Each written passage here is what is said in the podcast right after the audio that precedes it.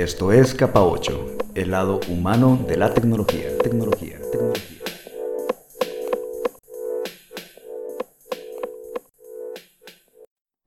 Bienvenidos a una nueva emisión de Capa 8. Mi nombre es Lalo y en esta ocasión estaremos platicando con Alberto Gárate. El doctor Gárate es especialista en temas de educación y actualmente ocupa el puesto de vicerrector académico en CETIS Universidad. Estaremos conversando con él acerca de los efectos del aislamiento social producto del COVID y cómo la tecnología ha influido la nueva forma de educar. Bueno, pues antes que nada, saludarte Alberto, ¿cómo te encuentras uh, ahora sí que con estas contingencias que están pasando eh, del COVID y todas las implicaciones que tienen para la vida cotidiana y la vida laboral de todos? Pues desconcertado como la gran mayoría, eh, porque esto de, hacer trabajo en casa y luego sí, luego no, luego no salir y demás es, es complicado, pero por fortuna bastante bien de salud. Eh, seríamos los profesores universitarios en general de los privilegiados de, tener un trabajo y de tener una, una cierta condición de alimentación y de, eh, y de estar en general en buenas condiciones. Entonces, bien, en ese sentido, muy bien, bastante bien, Eduardo. Oye, y cuéntame un poco la reflexión que has hecho respecto a esta circunstancia que nos toca vivir. Creo yo que es un hecho histórico, eh, que una, digamos, una pandemia, como se le ha denominado, nos haya ahora sí que alcanzado en este principio del 2020. Cuéntame qué implicaciones tú ves en términos de lo que viene hacia el futuro. Mira, primero te diría, Eduardo, una saturación de COVID, COVID, COVID, COVID eh, en, muchas dimensiones, ¿no? En la dimensión epidemiológica, en la dimensión médica, en la dimensión social, en una dimensión incluso coloquial, eh, los memes eh, potenciados. Sí, hay, hay una sobre, sobresaturación de, de este asunto de la pandemia y del coronavirus a nivel de medios y, de, todos los medios posibles. Pero yo le he dado un poco más de seguimiento a las, a las voces, ¿no? A, las, digamos, a los pensadores eh, actuales que luego les da por filosofar y por reflexionar y demás. Y me he encontrado curiosamente dos o tres posiciones eh, y yo eh, me ascribo una de ellas, pero una, una, una, de las posiciones así extremas por ejemplo, señala un neurólogo y psiquiatra llamado Boris Cyrulnik, y este tipo lacónicamente sostiene la idea de que después de una catástrofe, y esta es una catástrofe tipo cisne negro, ¿no? O sea, tipo así como algo que irrumpe como el, el 11 de septiembre, eh, otras epidemias y demás, eh, y dice, después de una catástrofe siempre hay una revolución. Y entonces de pronto eso nos prende y decimos, ah, entonces si nosotros teníamos un modelo de una clase presencial hablando de la escuela y de la universidad, no, pues a partir de mañana que se acabe la contingencia vamos a hacer otros, ¿no? Y como que en realidad eh, no, no, es para tanto.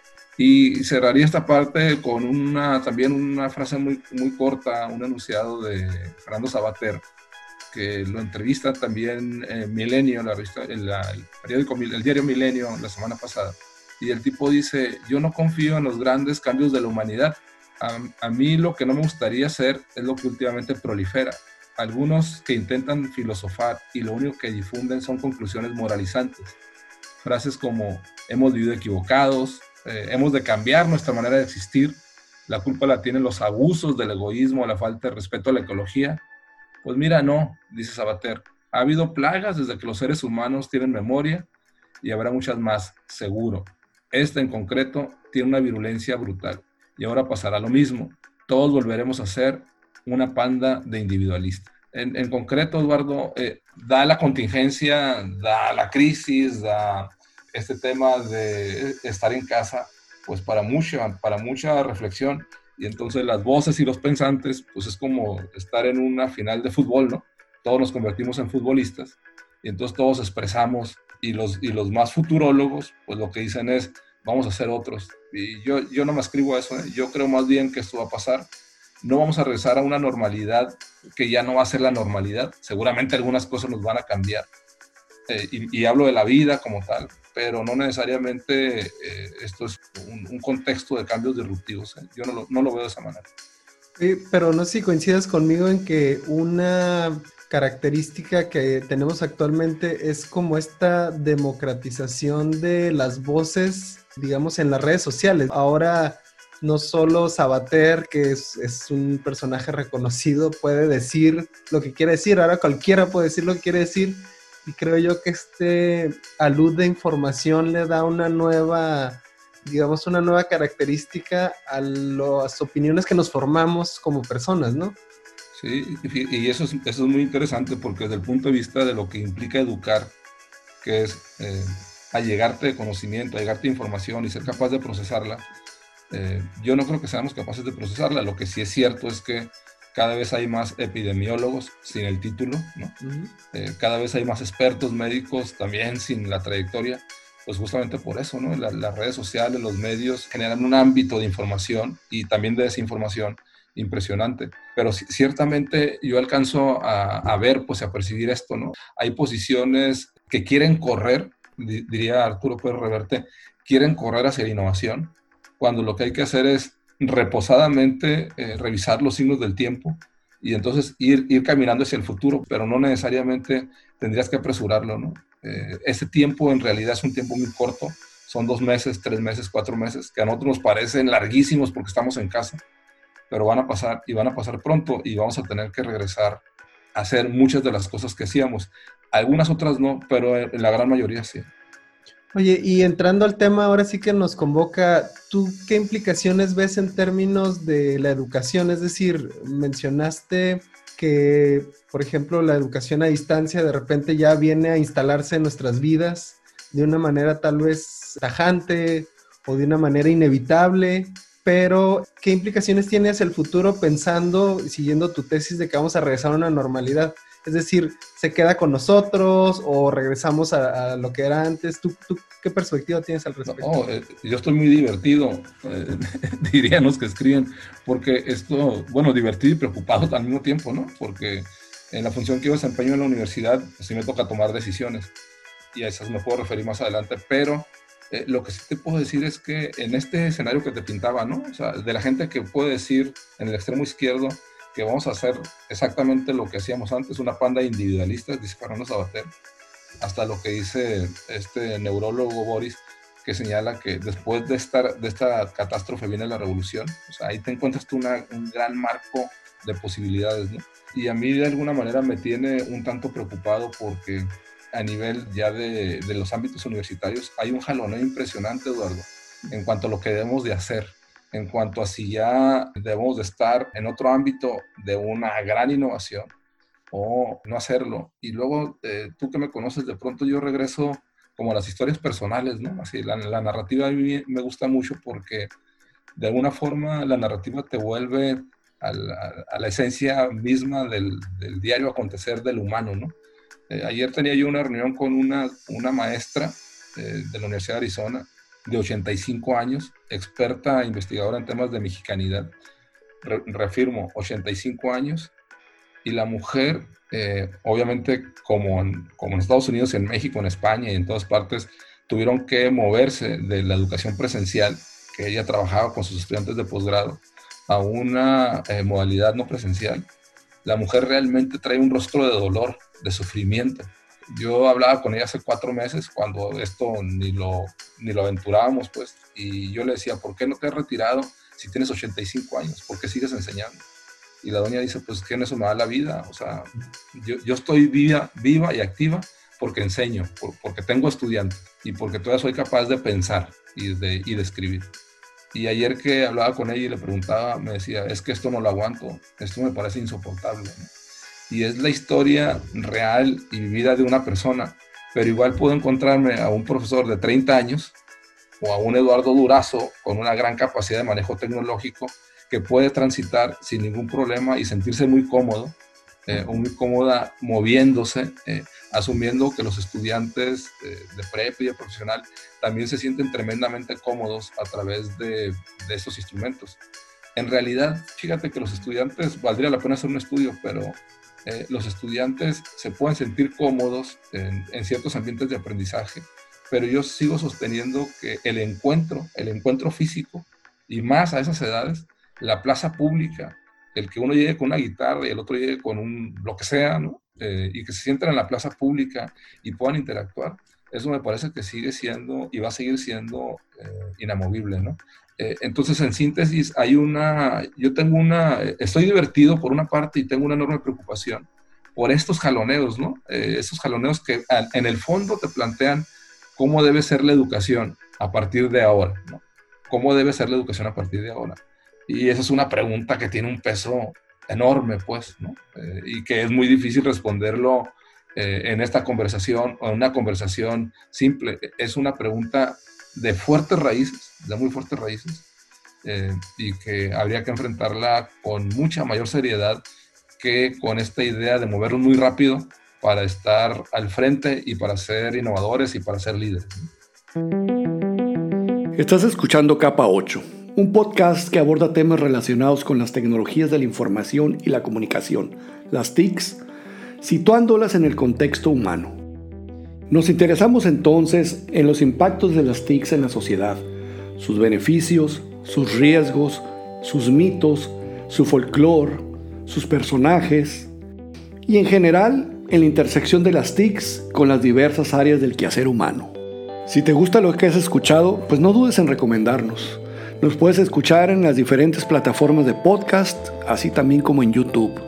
También estamos disponibles o tenemos una presencia en las principales redes sociales, Instagram, Facebook, Twitter, etc. Búscanos como capa 8, capa como la letra griega, con K y doble P. Y también, eh, digamos, regreso al tema de que tal vez estamos siendo ingenuos en pensar que la tecnología o que entender la tecnología nos va a llevar a resolver esta cuestión que tú dices que es más de fondo, ¿cierto? Es decir, tú que estás en una posición directiva y tienes que ver el tema de qué plataformas se, se compran, este, la capacitación de los maestros, etcétera. Pero tal vez, eh, siguiendo el hilo de tu conversación, tener resuelto eso no necesariamente va a resolver esta pregunta de fondo que es la educación cómo debería ser, eh, digamos, hacia el futuro. Sí, y, es una pregunta, Eduardo, que a, mí me ancla.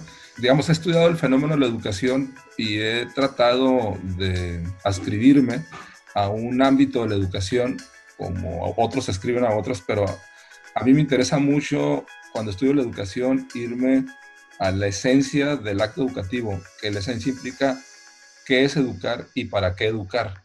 Entonces, si yo tengo un seminario con profesores del sistema educativo, por ejemplo, y ellos buscan respuestas de cómo hacerle para que los estudiantes aprendan, difícilmente yo voy a trabajar recursos y técnicas y estrategias didácticas para que eh, los profesores las aprendan y las puedan aplicar los estudiantes.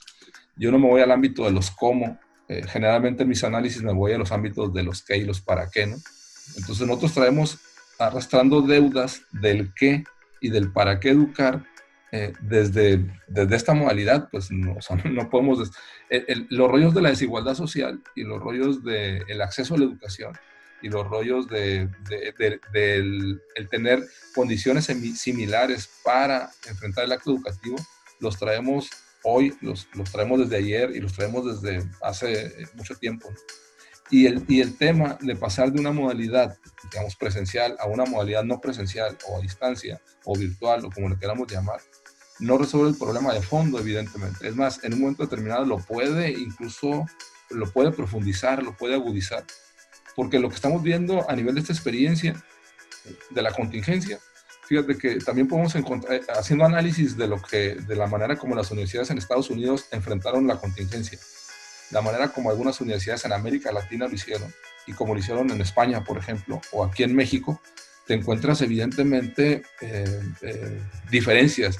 Por ejemplo, es, es, muy fácil decir que el TEC de Monterrey, que tenía toda una plataforma tecnológica y que iba a la vanguardia en muchos de, los, de, las, de las modalidades, le ha sufrido menos, digamos, ¿no? En, en, términos de la contingencia, porque además tiene estudiantes pues, de un cierto nivel socioeconómico.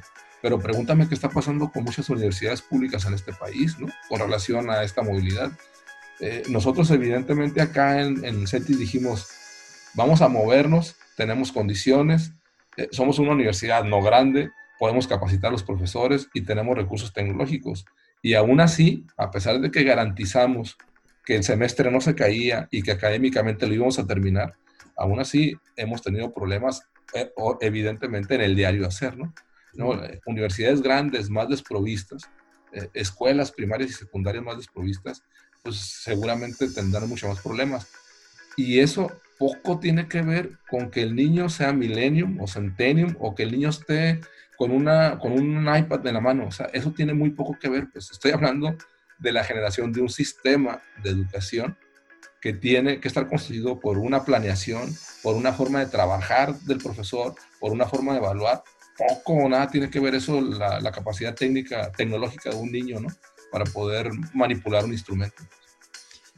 Entonces, en ese sentido, la tecnología es, digamos, un, una aproximación menos menos interesante, dado que no te da esas experiencias, por más que uno la quiera exprimir, digamos. no, te da la experiencia en la que tú ves, en la que desde tu visión es una formación integral del ser humano. No, es muy simple. Tú eh, estás metido en el tema del vino. Eh, creo que hiciste un recorrido por eh, Francia y demás el año pasado, antepasado. Por más que hayas leído, por más que seas inteligente que lo eres, por más que te metas a estudiar, eh, no es lo mismo. O sea, la sensación de estar en los viñedos, de caminar, de, de, estornudar con el polvo que levantas en, en, el caminar, eh, y no estoy hablando solamente desde el narrador o desde el novelista, sino desde la vivencia misma. Pues. La tecnología eh, e, está aquí y además va a tener un papel más, más, protagónico, eso sí lo puedo advertir, en los procesos de constitución de modelos educativos eso no, no, tengo la menor duda, ¿no? Es decir, ya e, esta colega mía, Raquel Rubio, que a los 85 años enseña en un salón de clases con su voz y con su experiencia, que eso es lo que hace, eh, seguramente ya serán de, esos... de esas visiones históricas, ¿no? O sea, probablemente de esas muestras de, arqueológicas, ¿no? Porque evidentemente el profesor de hoy va a tener que hacer y está usando y está echando mano de mucha mayor recursos tecnológicos. Pero eh, nuevamente, pues este, este principio de ver al otro, de verle el rostro, de saber quién es, de olfatear, de ver que bosteza cuando todas las demás, eso eh, para nosotros quizás los, los más viejos sigue siendo un principio de formación. Oye, Alberto, y para ir cerrando esta conversación, ¿algunas estrategias que quieras compartir en términos de la, el reto que implica la cultura organizacional en mediar, digamos, entre, ya lo mencionaste, hay profesores que corren hacia la innovación y otros profesores como esta profesora que dices que les cuesta más trabajo, pero alguna, eh, algo que quieras compartir desde tu punto de vista, tú que eres un directivo universitario, de cómo transitar de una manera, digamos, en la que la mayor, ahora sí que la mayor parte de los actores involucrados queden de alguna manera satisfechos o se integren a esta iniciativa con, un nivel de entusiasmo tal que les permita seguir operando a la universidad? Esa es una pregunta muy importante y también eh, que tiene mucho peso, Eduardo, porque desde un puesto directivo, desde el ejercicio del poder, tú puedes decir, pensando, fíjate, solamente en el próximo semestre, a ver si coincides conmigo. El próximo semestre va a ser un semestre también de incertidumbre. Creo que la autoridad gubernamental lo que va a decir es que metafóricamente va a haber días de lluvia y va a haber días de mucho sol. El tema de la pandemia, hasta que no se encuentre una vacuna que sea cuasi infalible, me parece que va a permanecer con nosotros lo que resta del año, ¿no? teniendo, insisto, días buenos y días malos. Y aquí podría existir una, una posición de las universidades en general, hablando del ámbito universitario y de esta en particular, diciendo, si va a haber días así, de días abiertos, días cerrados, pues ya definamos de una vez, ¿no? Es decir, todo, todo mantenemos lo no presencial, mantenemos un modelo no presencial en lo que resta del año. Pero fíjate que, eh, sin embargo, aquí entran los matices, ¿no? Y entran el no solamente tener la capacidad de leer mucho, qué es lo que van a hacer otros. Por ejemplo, la Universidad de Boston eh, dice, yo voy a regresar a la normalidad hasta agosto del 2021. Hasta agosto del 2021. Eso es lo que dicen ellos, ¿no? Eh, como en el fútbol, tú que te, gusta mucho el fútbol, Francia dice, yo mi torneo se acabó, ¿no? Pero los alemanes dicen, yo a partir del 8 de mayo empiezo con entrenamientos y mantengo el, final. Eh, entonces, cada, latitud, cada, cada, eh, eh, cada país o cada región va sosteniendo de acuerdo a ciertos principios que nos mueven. Y aquí, aquí lo que nos debe mover a nosotros, habría que tener mucho cuidado, es que no es lo mismo un estudiante de posgrado, que es donde tú te manejas y que a lo mejor podía sentirse más o menos cómodo, de no hacer una, eh, una, trayectoria de 30 minutos a la escuela, de tomar una clase los martes, a lo mejor se podría sentir cómodo ahí y a lo mejor el posgrado podría sostener una modalidad no presencial bajo un, principio de modelo síncrono virtual, es decir, a través de estas plataformas, pero, eh, y, pasarla así, ¿no? Pero yo lo que sostengo es que si hay cuatro semanas o seis semanas que la autoridad me permite abrir las, las escuelas y los salones de clases, a los estudiantes de prepa, sin pensarlo, yo los llevo a todos ahí, sin, sin pensar. Estos chavos de 15, 16, 17 años tienen que salir de sus casas, tienen que ir a un espacio público y tienen que convivir con el otro. Obviamente que vamos a encontrarnos con resistencias de padres de familia que van a decir, oye, no, no, pues que mi hijo lo voy a poner en riesgo. Probablemente sí, pues no, pero finalmente creo, creo que eh, si me dan espacios abiertos, yo llevaré a los estudiantes de prepa a los espacios públicos, igual a los de la universidad, pero eh, estas decisiones son decisiones que tienen que pensar por pulsar. Qué es lo que piensa una maestra de 60 años, qué es lo que piensa un profesor de 30 años, qué es lo que piensa un padre de familia.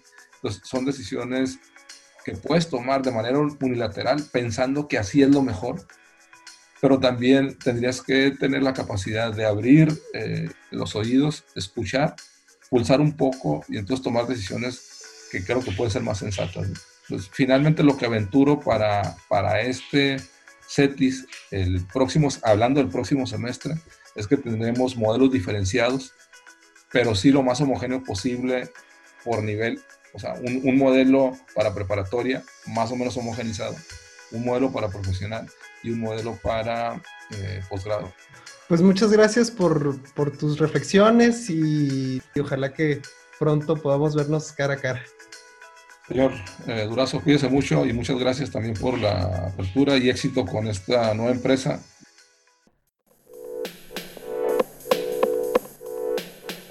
Esto fue Capa 8. Los esperamos en el próximo episodio.